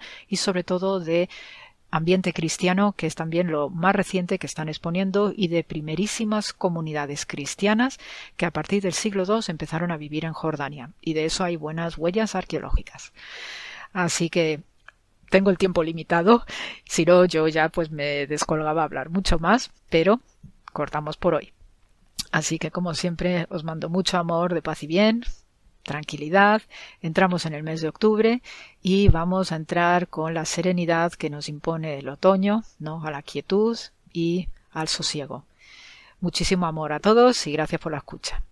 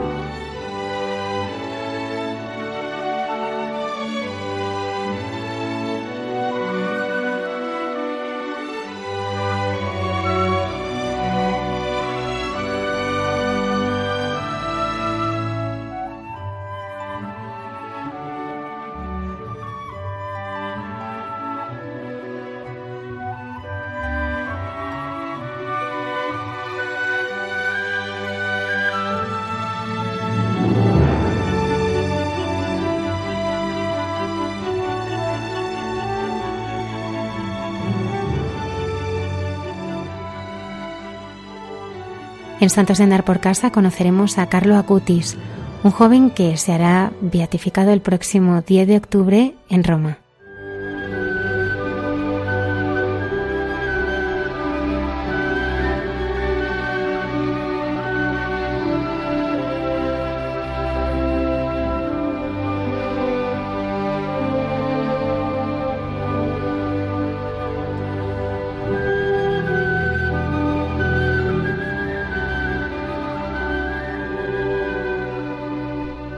Noches a todos los oyentes de Radio María. Y aquí, sacerdote Alberto Rollo de Getafe, pues intento hacer conocer a tantos santos de andar por casa. Algunos están en los altares, pero otros, la mayoría, todavía no están en los altares. O si lo están, son santos bastante desconocidos. Y esto es lo hermoso, conocer figuras que en cuanto entras un poco en su vida, te iluminan y te ayudan a caminar cristianamente como ellos lo hicieron. La semana pasada hablábamos de Conchita Barrecheguren, esta muchacha que murió joven en Granada, hija de otro venerable, de otro gran futuro santo, Francisco Barrecheguren. Y decíamos que era una muchacha que al morir con 22 años entra dentro de la categoría que podemos llamar de santos jóvenes y precisamente a esta categoría en esta sección le vamos a dedicar varios programas en preparación para el Sínodo de los Obispos, que como sabéis en octubre se celebrará en Roma con el tema de la juventud. Pues aquí un granito de arena, una pequeña preparación desde este programa va a ser hablar de santos jóvenes. Y no nos vamos a ir a los grandes santos jóvenes de la iglesia primitiva ni de la Edad Media, sino que queremos hablar de santos jóvenes de tiempos recientes.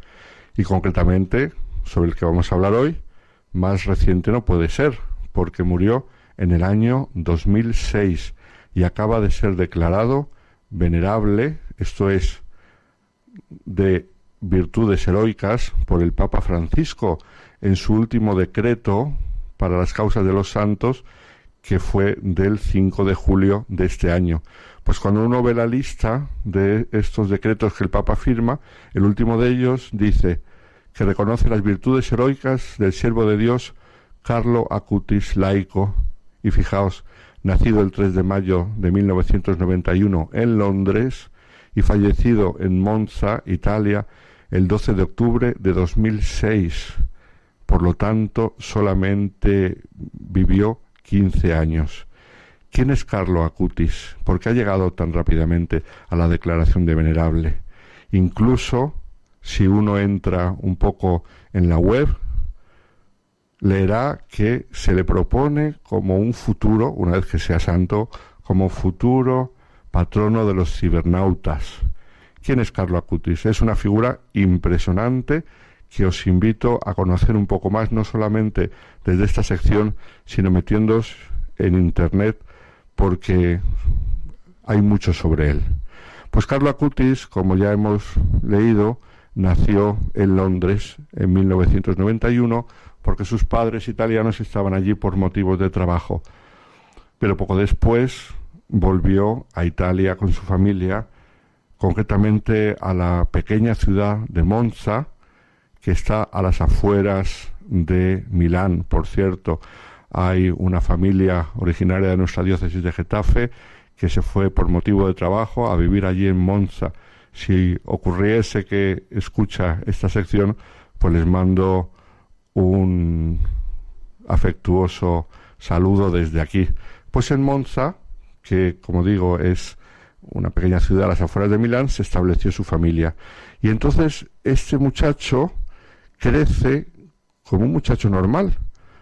Al principio va a un colegio de monjas, pues como tantos jóvenes que van a colegios religiosos, y después se apuntará al liceo clásico, esto es a hacer el bachillerato en una de las especialidades que tiene en Italia, que es concretamente de estudios clásicos.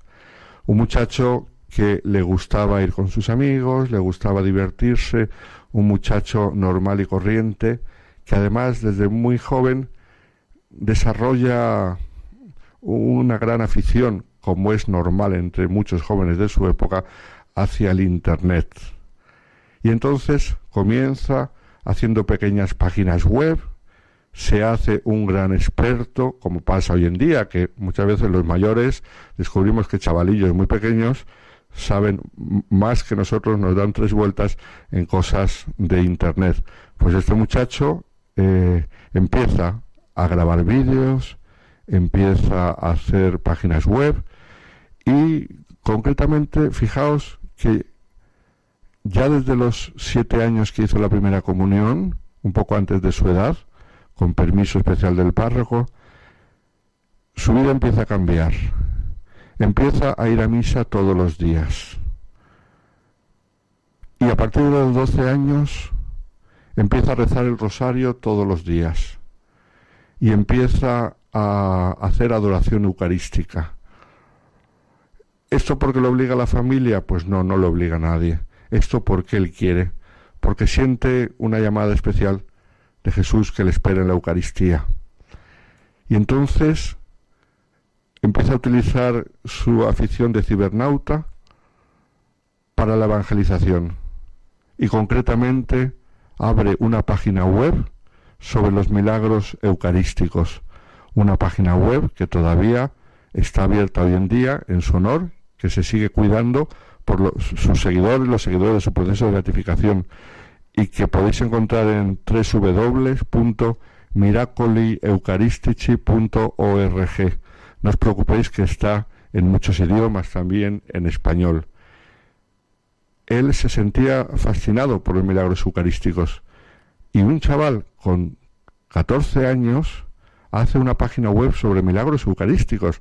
Curiosísimo. Y no solamente sobre eso, sino sobre los santos también, los santos a los que tenía especial devoción. Os invito a visitar esta página porque es muy interesante.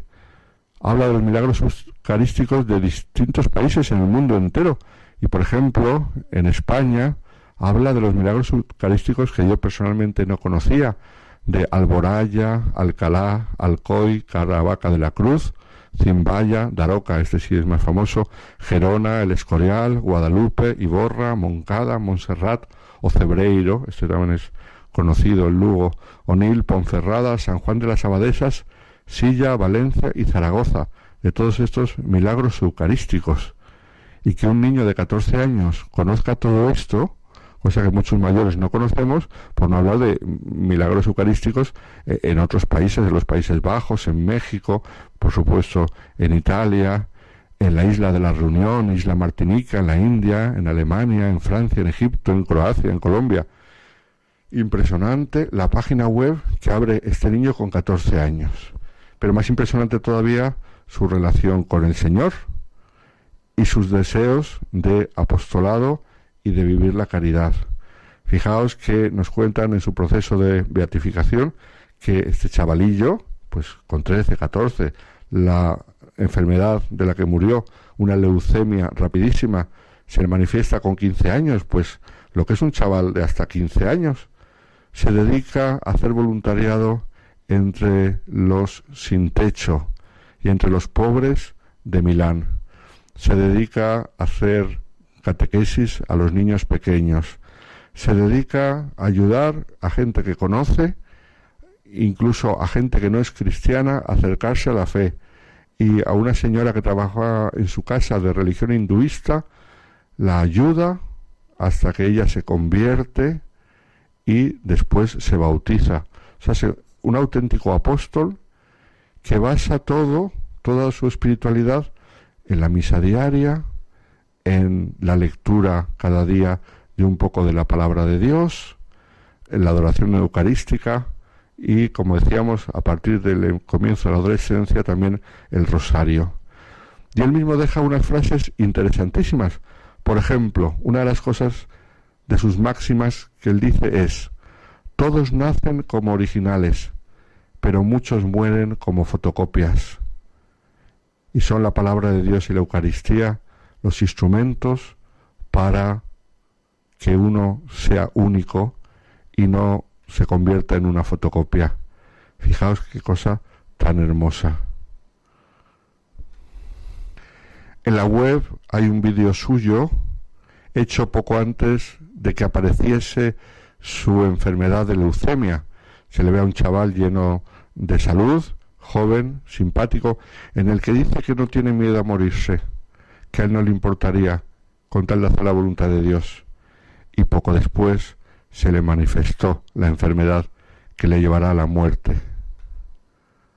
Cuando le preguntan qué tal está, una vez manifestada la enfermedad que fue rapidísima, él contesta con toda sencillez, los hay que están peor que yo.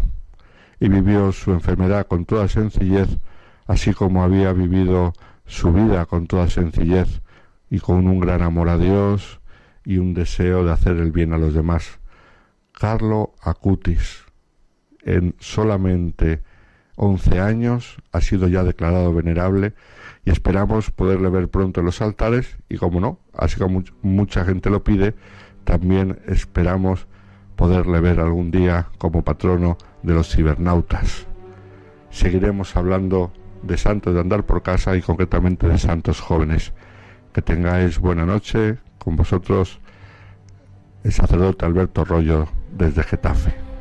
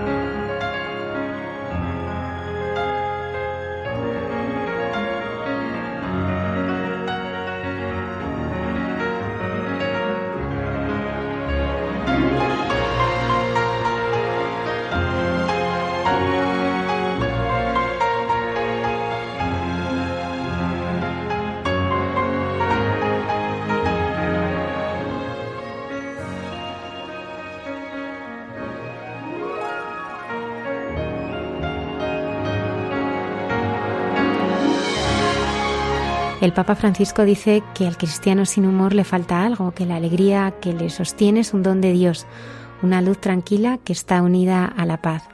Sobre el sentido del humor como actitud más humana y más cercana a la gracia de Dios nos hablan la hermana Carmen y José Manuel en Entre tú y yo.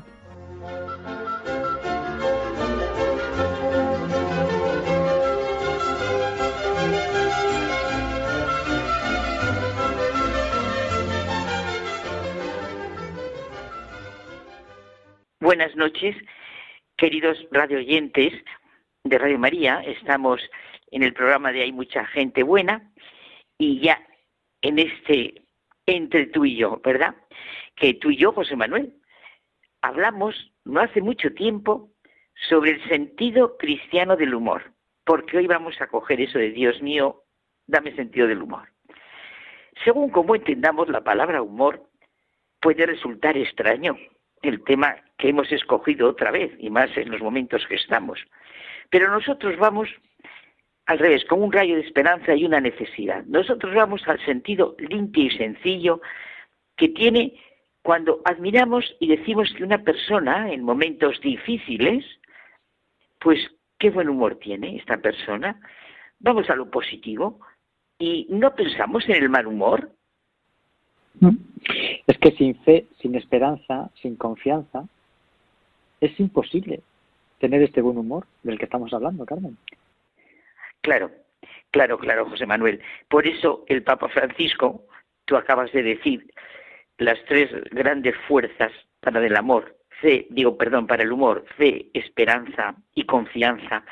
El Papa Francisco dice que el cristiano sin humor le falta algo que la alegría que le sostiene, porque es un don de Dios, es una luz tranquila que está unida a la paz. El sentido del humor es la actitud más humana y más cercana a la gracia de Dios.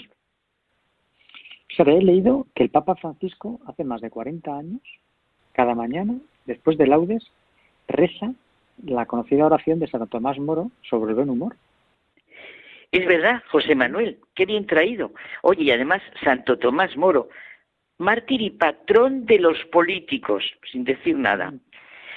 Es muy breve, oye, José Manuel, ya que la has recordado. Yo creo que podemos decirla. Nosotros, en lugar de como el Papa por la mañana, ahora, porque es que es buenísima. Mira, la repetimos. Concédeme, Señor, una buena digestión y también algo que digerir. Concédeme, es buenísimo, concédeme la salud del cuerpo con el buen humor necesario para mantenerla. Dame, Señor, un alma santa que sepa aprovechar lo que es bueno y puro, para que no se asuste ante el pecado, sino que encuentre el modo de poner las cosas de nuevo en orden. Concédeme un alma, fíjate, que no conozca el aburrimiento, las murmuraciones, los suspiros y los lamentos, y no permitas que sufra excesivamente por ese ser tan dominante que se llama yo. Dame, Señor, el sentido del humor. Concédeme la gracia de comprender las bromas para que conozca en la vida un poco de alegría y pueda comunicársela a los demás, así sea. Buenísima, ¿eh? Es en España tenemos un autor al que llaman el Chesterton español que prodiga las paradojas y sirve siempre y se sirve siempre de su sentido del humor. Y además hemos hablado muchas veces tú de él, se llama José María Cabo de Villa. Oh, ya lo creo. Y no ha muerto. Bueno, para, para ti sí, porque claro, tú eres mucho más joven y yo lo conozco desde hace muchísimo. Murió en el 2003. Y es verdad, lo que tú acabas de decir, ahora recuerdo, cuando hablábamos del sentido cristiano del humor, nos centramos en él. Fíjate, cuando yo era joven, se dijo que había creado su parroquia de papel y yo le consideraba una parroquia de sus papeles. Tiene, bueno, solo porque se sepa, así unos 35 libros. Los títulos son de lo más significativos. Vamos a saborear alguno aquí en Radio María porque es precioso. Fíjate, Cristo vivo, vida de Cristo y vida cristiana. Vamos, solo con comentar esto teníamos para todo lo entre tú y yo. O Señora nuestra, el misterio del hombre a la luz del misterio de María. Pero bueno, no quería ir yo por ese estilo de libros. Vamos a los que ponen de manifiesto lo que estamos hablando, que es el sentido del humor. Las formas de la felicidad son ocho. Comentario a las bienaventuranzas. Feria de Utopías. Un estudio sobre la felicidad humana. Y este es buenísimo. La sopa contenedor un tratado de las complicaciones humanas. Es buenísimo, ¿eh? Fíjate, un tenedor tomando sopa. San Josécho, que ya el título, San Josécho a lápiz. 30 láminas de una parroquia rural. Y este, bueno, el pato apresurado o apología de los hombres. la letanía del grillo. Informe sobre la especie humana que los demás animales presentan ante Dios, bueno, y la cucaña de la libertad, que todos sabemos lo que es una cucaña de la libertad, mm. orar con las cosas, voces y acompañamientos. Bueno, el último es el que tú y yo hemos comentado, que lo has citado, ese prodigioso sentido cristiano del humor, el que has dicho tú, la jirafa tiene las ideas muy elevadas. un cristiano triste, es un triste cristiano. Alegraos y regocijaos es una encíclica del Papa Francisco, en la que nos dice que el Señor lo pide todo y que nos ofrece Él es la verdadera vida, la felicidad para la que fuimos creados.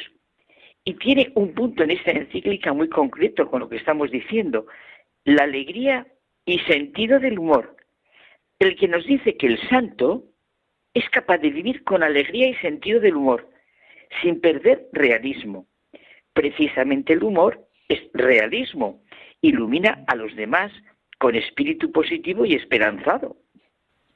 Sí, es que el humor pone de manifiesto todo lo contrario a un espíritu apocado, tristón, agriado, melancólico o un bajo perfil sin energía. El sentido del humor nos lleva a ver lo provisional de la vida y tomar las cosas con un espíritu, digamos que de alma redimida es una actitud humana, pero más cercana a la gracia de Dios. precioso. Has dicho lo que es el humor ya perfectamente. El Papa Francisco dice que conoció a un estupendo sacerdote que tenía un sentido del humor grande, como tú lo acabas de describir, y que hacía mucho bien con él, claro, porque aligeraba las cosas, sabía hacer sentir las cosas en el sentido que tenían, sabiendo que lo absoluto es Dios. Y todo se organiza con relación al amor con que nos creó y nos redimió. Oye, yo tuve un profesor, que alguna vez te he hablado de él, que me encantaba, José María Valverde, que nos hizo sentir lo importante de lo que estamos diciendo. Y lo centraba en una frase que es que a mí no se me ha olvidado, de saberse reír con uno mismo y con los demás. Y nos hizo sentir una cosa preciosa, lo diferente que puede ser reírse de los demás y de uno mismo, de todos, a reírse con. ¿Me explico? Claro, sí, sí, es que en realidad reírse de uno y de los demás, bien de una manera limpia y que ensancha el corazón, aligera y da ánimo, pone las cosas en su sitio, impide caer en depresiones, en angustias y supone una compañía, supone ese con que él decía, ¿no? El reírse. Exacto, exacto. Porque si no, no es reírme de aquel que me molesta, claro. Claro, es una actitud que está llena de fe y de esperanza. Claro. Pues mira, eso que decíamos del sacerdote, que yo corté, el Papa Francisco, hablando de ese sacerdote, decía que sabía reírse con los otros y consigo mismo. Bueno, en el sentido tan bonito que tú has dicho de los otros y de sí mismo y de su propia sombra. Eso supone esa capacidad de ser un niño ante Dios. Bendecir al Señor y a los demás con una sonrisa y también con una broma bien hecha. Conocemos perfectamente esa expresión que decimos, de que un cristiano triste es un triste cristiano. Ah, fíjate, nos podemos imaginar, por ejemplo, a un buen padre que está contemplando a sus hijos sin que se den cuenta. Y son pequeños y hablan de sus juguetes, de sus conocimientos, y bueno, ya sabes, eh, pues, mm, pues eh, un niño le cuenta a otro, pues yo sé esto, pues yo he visto esto, pues yo he hecho lo otro. Y, y ahí, pues esas pequeñas peleas, ¿no? De, y el padre, tú imagínate cómo lo mira, ¿no? Desde arriba, y, claro, lleno de gracia, ¿no? Del más, digamos, rico y profundo sentido del humor. Preciso lo que has dicho. Y así nos mira Dios, es verdad. Dios ríe, Dios es alegre. Mira a cada uno de nosotros como ese Padre y conoce a sus defectos. Mejor dicho, ese Padre mira como mira a Dios y nos conoce sus diferencias. Pues cómo nos mirará, ¿verdad? Nuestro Padre Dios que es amor y alegría. Podríamos, José Manuel, pensar en un himno al humor tomado del himno a la caridad de San Pablo. A ver, el humor nos enseña a mirar y a mirarnos, es paciente, es benigno, no tiene envidia, no presume, no se engríe, qué humor tan bonito, ¿eh? no es indecoroso, ni egoísta, no se irrita, goza con la verdad, sabe mirar y mirarse, sabe encontrar la nota alegre que anima y ayuda, sabe quitar tensiones, sabe encontrarse con el otro y consigo mismo, sabe ver el punto conveniente en el momento, se siente ante la mirada de Dios Padre y por lo tanto del hermano, un himno al humor. Pues fíjate, te estaba escuchando y, se me ha ocurrido que la semana que viene, que se celebra San Juan 23, que le llamaban el Papa Bueno, y, y la verdad es que se caracteriza porque tenía un grandísimo sentido del humor. O sea que si te parece, yo creo que la semana que viene podemos... Me parece fenomenal. Un poco con, este camino del sentido del humor. Sí, sí, sí. Y además, centraos completamente en San Juan 23, como tú has dicho, que se le conoce como el Papa Bueno, hay una película de él, y que el profundo sentido del humor que tenía. Perfecto, José Manuel. Pues buenas noches. Pues venga, pues hasta la semana que viene. Hasta la semana que viene.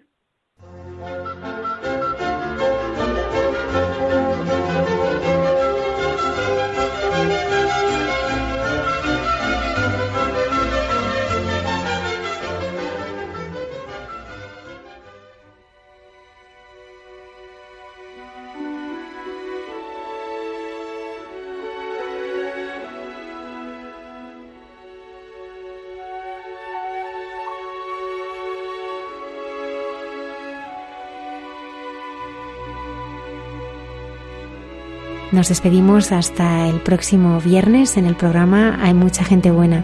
Muchas gracias por habernos acompañado.